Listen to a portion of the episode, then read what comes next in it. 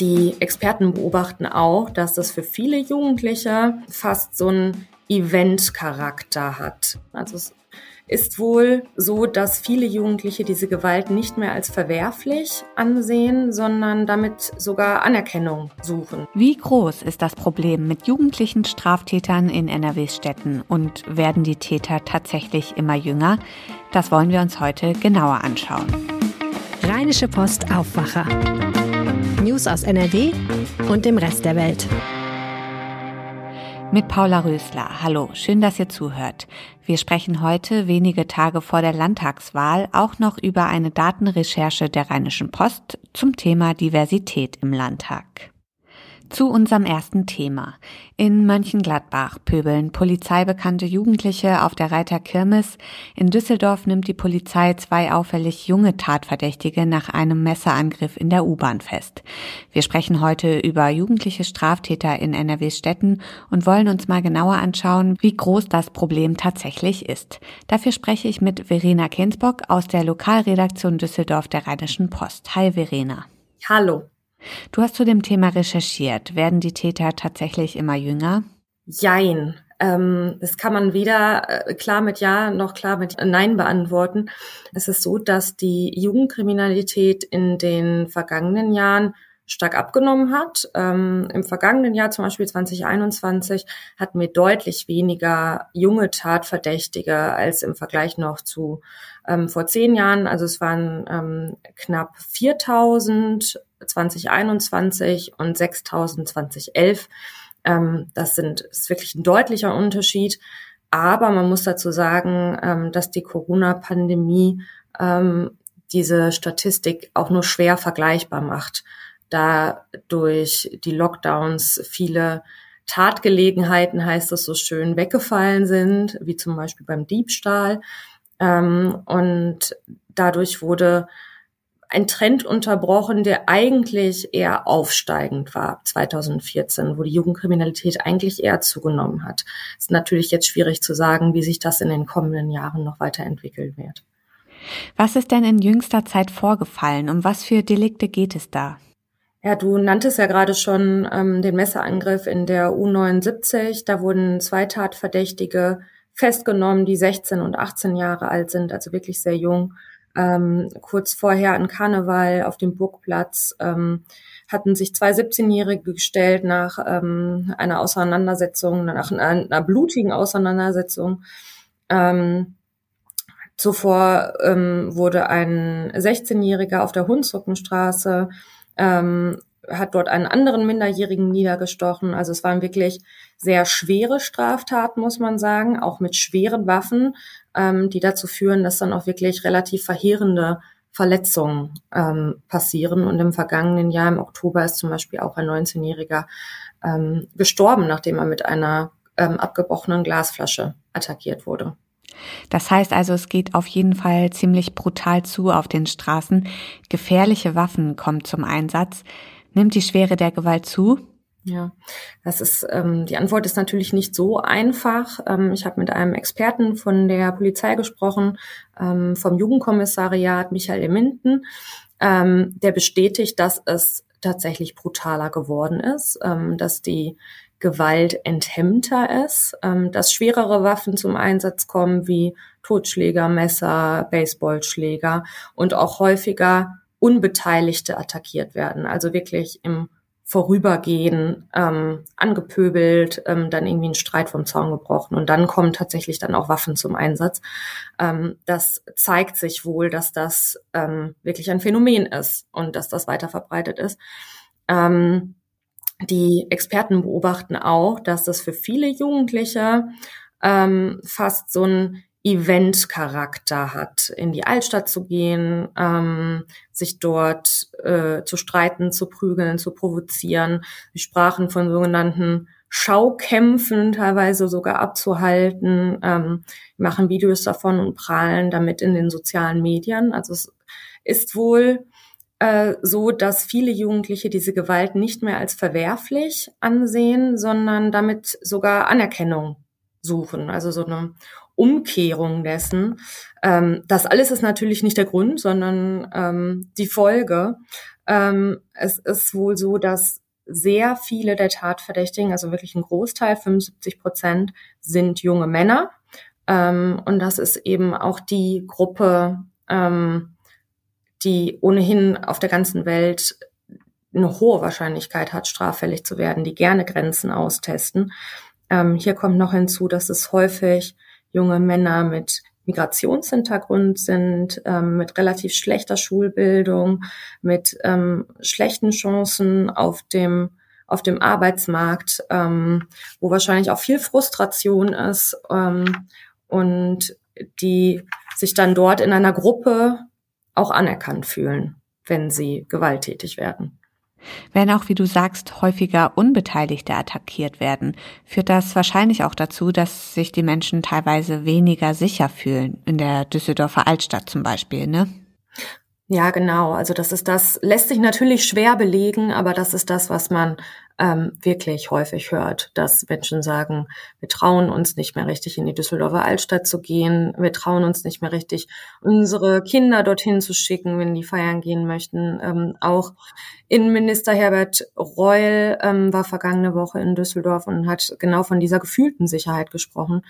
Ähm, das heißt, wenn, selbst wenn die Statistik ähm, zeigt, dass die Delikte abnehmen, ähm, kann das Sicherheitsgefühl eben ein ganz anderes sein. Und das ist trotzdem sehr wichtig, auch darauf zu achten. Was wird denn getan, um die Jugendkriminalität in den Griff zu bekommen? Hm. Also die ähm, Polizei setzt nach eigener Aussage da ähm, so früh wie möglich an. Also das heißt, wenn ein Kind oder ein Jugendlicher ähm, zum Beispiel beim Diebstahl erwischt wird, also ähm, noch einem recht niedrigschwelligen Delikt, ähm, dann wird schon das Umfeld der Jugendlichen gecheckt. Und wenn da herauskommt, dass die Situation vielleicht schon schwierig ist, ähm, dann kann da schon an Präventionsprogramme verwiesen werden, zum Beispiel an die Landesinitiative Kurve kriegen. Ähm, da gibt es Sozialarbeiter, ähm, die sich der Jugendlichen annehmen. Ähm, es gibt Antiaggressionstrainings, es werden Alternativen geboten wie Sportkurse. Ähm, und da geht's halt wirklich um Prävention und ähm, um dazu die Jugendlichen dazu zu bekommen, eben nicht nochmal straffällig zu werden. Ähm, Herr Minden, Experte vom Jugendkommissariat, sagte mir, dass sehr viele Jugendliche, ähm, die einmal erwischt wurden, auch nach wirklich ernsten Gesprächen mit Polizei, Staatsanwaltschaft, Jugendamt auch wirklich schon geläutert sind. Also für die das ein sehr scharfer Warnschuss ist und die den auch wirklich sehr ernst nehmen. Ähm, passiert das aber nicht, also werden sie immer wieder straffällig. Ähm, gibt es noch die Einstufung als Intensivtäter. Ähm, dazu gehört dann auch, dass sie zum Beispiel Gewaltkriminalität begangen haben. Ähm, das heißt, sie werden dann noch genauer von der Polizei beobachtet. Und als wirklich allerletzter Warnschuss ähm, gibt es noch den Jugendarrest. Das ist, bedeutet, dass die Jugendlichen zum Beispiel über ein Wochenende ähm, hinter Gittern verbringen müssen und ähm, auch dort pädagogisch betreut werden, ähm, aber quasi einen Vorgeschmack darauf bekommen, was passieren würde, wenn sie als Erwachsene weiter straffällig sind. Jugendliche Tatverdächtige in NRW greifen offenbar öfter zu gefährlichen Waffen mit teils schweren Folgen. Wir bleiben an dem Thema dran. Danke, Verena, für die Infos. Vielen Dank. Bevor wir zum zweiten Thema kommen, möchte ich kurz die Gelegenheit nutzen und mich für ein freundliches Feedback bedanken. Sevinch hat uns geschrieben, spannende Themen und gerade für junge Menschen das perfekte Medium zum Nachrichtenhören. Darüber freuen wir uns sehr. Dankeschön. Und wenn auch ihr uns eine Bewertung dalassen möchtet, macht das doch sehr gerne in eurer Podcast-App. Am Sonntag wählen wir einen neuen Landtag und die Aufgabe der Abgeordneten ist es, das Volk, also uns, so gut es geht zu repräsentieren. Der Landtag soll also ein Spiegelbild der Bevölkerung in NRW sein. Julia Radke aus dem Ressort Politik und Meinung bei der Rheinischen Post. Wir haben eine RP-Datenrecherche gemacht, um zu schauen, ob der Landtag wirklich das Volk widerspiegelt. Wir wollen jetzt mal über die Ergebnisse sprechen. Julia, fangen wir mal mit recht allgemeinen Dingen an. Altersstruktur, Aufteilung zwischen Männern und Frauen. Bildet der Landtag die Bevölkerung da gut ab?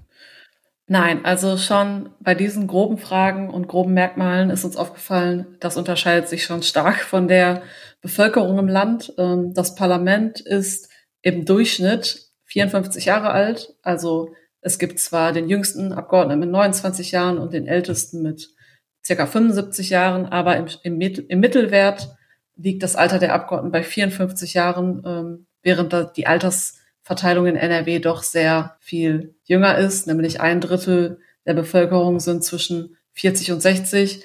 Und ähm, ja, das ist quasi beim Geschlecht noch ein bisschen eindeutiger. Da ist äh, bemerkenswert, dass der Landtag zum Großteil aus Männern besteht. Nicht mal ein Drittel sind Frauen von den Abgeordneten. Das kann man je nach Partei nochmal sich genauer anschauen. Ähm, das ist bei der CDU ziemlich stark. Da sind drei Viertel der Fraktion Männer. Und auch bei der AfD sind nur sehr wenige Frauen anteilig dabei. Im Land ist es aber 50-50. Also wir haben in NRW ähm, ja 50 Prozent, fast 50 Prozent Männer und 50 Prozent Frauen. In der Datenrecherche haben wir auch auf sehr persönliche Eigenschaften geschaut, zum Beispiel die sexuelle Orientierung. Ja, das, ähm, wir haben die Daten ja teilweise selber recherchiert, teilweise haben wir abgefragt. Ähm, in diesem Fall haben wir es natürlich nicht abgefragt, weil das eine sehr private Angelegenheit ist. Wir sind dann danach gegangen, ähm, ja, wer steht für dieses Thema ein und sind dann eigentlich nur auf eine beziehungsweise zwei Personen von 199 gekommen, die im Landtag ähm, als Abgeordnete offen homosexuell leben. Ähm, und mit einer haben wir auch ein Interview geführt, äh, was man bei uns noch nachlesen kann. Das ist Josephine Paul von den Grünen, die auch querpolitische Sprecherin ist und da sich für diese Themen stark macht. Das ähm, ja, ist auch auf der anderen Seite schwer zu recherchieren. Es gibt natürlich keine Statistik, die genau sagt, so und so viele Menschen in Nordrhein-Westfalen oder in Deutschland sind homosexuell oder ja, ähm, quasi nicht heterosexuell. Darunter zählt zum Beispiel auch Asexualität. Ähm, wenn man aber Schätzungsdaten nimmt oder Statistiken, die sich damit mal beschäftigt haben, kann es eigentlich nicht sein, dass es so wenige Menschen sind. Also da ist der Landtag auch nicht repräsentativ. Da fühlen sich, diese Menschengruppe dürfte sich nicht gut vertreten fühlen im Landtag. Was mich auch echt überrascht hat, sind die Zahlen zum Migrationshintergrund. Da zeigt der Landtag auch echt wenig Vielfalt, ne? Ja, das ist tatsächlich auch wahnsinnig überraschend gewesen. Man denkt ja, NRW, Land der Vielfalt. Das steht auch auf diversen äh, Wahlplakaten überall im Lande gerade. Äh, die Parteien werben damit. NRW ist bunt, vielfältig, äh, Einwanderungsland Nummer eins und was weiß ich. Aber ähm, tatsächlich haben, es haben, muss man auch dazu sagen, nicht alle Angaben dazu gemacht, aber die, die gesagt haben, ich habe einen Migrationshintergrund, die Zahl der Abgeordneten ist unheimlich klein, nämlich nur 10 von 199 Abgeordneten haben angegeben, einen Migrationshintergrund zu haben. Und nur weil es jetzt anteilig nicht genug oder nicht genauso viele Menschen sind, wird das Thema Migration natürlich trotzdem von der Landespolitik behandelt. Nur eben nicht von denen selbst. Jetzt könnte man ja sagen, das ist doch alles nur Statistik, das hat ja gar keine Aussagekraft. Wie siehst du das? Ja, also wir haben auch mit vielen Vertretern dieser, sage ich mal, vermeintlichen Minderheiten gesprochen. Ich habe zum Beispiel auch mit der Behindertenbeauftragten des Landes gesprochen, die sehr dafür wirbt, dass Menschen mit Behinderung selber in die Politik gehen. Also sie vertritt absolut die Haltung, dass Menschen, die, die aus dieser jeweiligen Gruppe kommen, am besten verstehen, was gibt es für Probleme, wo hakt es am meisten, ähm, wo werden auch Leute diskriminiert, wie kann man dagegen vorgehen diese Themen, für diese Themen sich einzusetzen. Das fällt natürlich Leuten, die selbst betroffen sind, viel einfacher, weil sie einfach im Thema sind und ähm, ja, vielleicht gar nicht von den anderen Menschen so gesehen werden und einfach auch gar nicht bewusst ähm, übersehen, sondern einfach, weil sie nicht in den Situationen stecken. Bis zur Landtagswahl wird es bei uns bei der RP immer wieder darum gehen, wie divers der Landtag ist.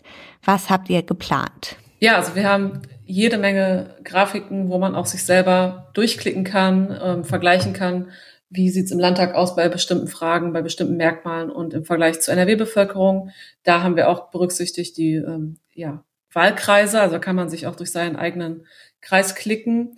Ähm, wir haben jeden einzelnen Abgeordneten auch aufgelistet, äh, der aktuell im Landtag sitzt. Da steht auch zum Beispiel dabei, ob er, er oder sie wieder kandidiert ähm, jetzt bei der nächsten, bei der Landtagswahl am Sonntag. Und wir haben Gespräche mit der Behindertenbeauftragten des Landes. Wir haben das Gespräch mit Josephine Paul, der äh, lesbischen Abgeordneten im Landtag. Wir haben noch einen Text über die Bildungsabschlüsse. Das ist auch nochmal ein interessanter Punkt. Also vertreten uns eigentlich nur Akademiker im Landtag oder sind da auch Menschen, die eine Ausbildung gemacht haben oder auch vielleicht ähm, aus dem ähm, Handwerkermilieu kommen oder ähnliches. Da haben wir auch nochmal drauf geschaut, wie das aussieht. Ihr könnt das alles auf RP Online nachverfolgen. Den Link findet ihr in den Show Notes. Danke, Julia. Bitte. Und auf diese Meldung möchten wir euch heute auch noch hinweisen. Apropos Diversität, heute finden bundesweit katholische Segnungsgottesdienste für queere Menschen statt.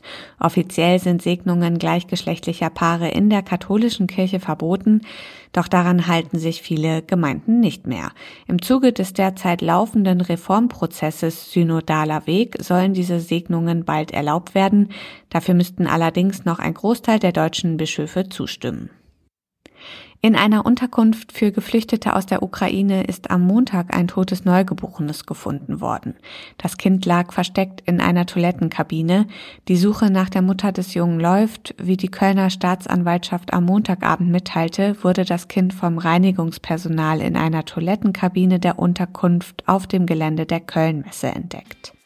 Zum Schluss noch das Wetter. Es bleibt fast überall trocken und es wird richtig warm mit Temperaturen am Nachmittag von bis zu 28 Grad.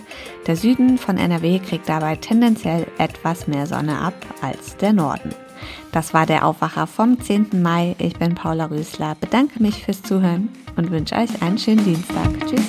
Mehr Nachrichten aus NRW gibt's jederzeit auf RP Online. rp-online.de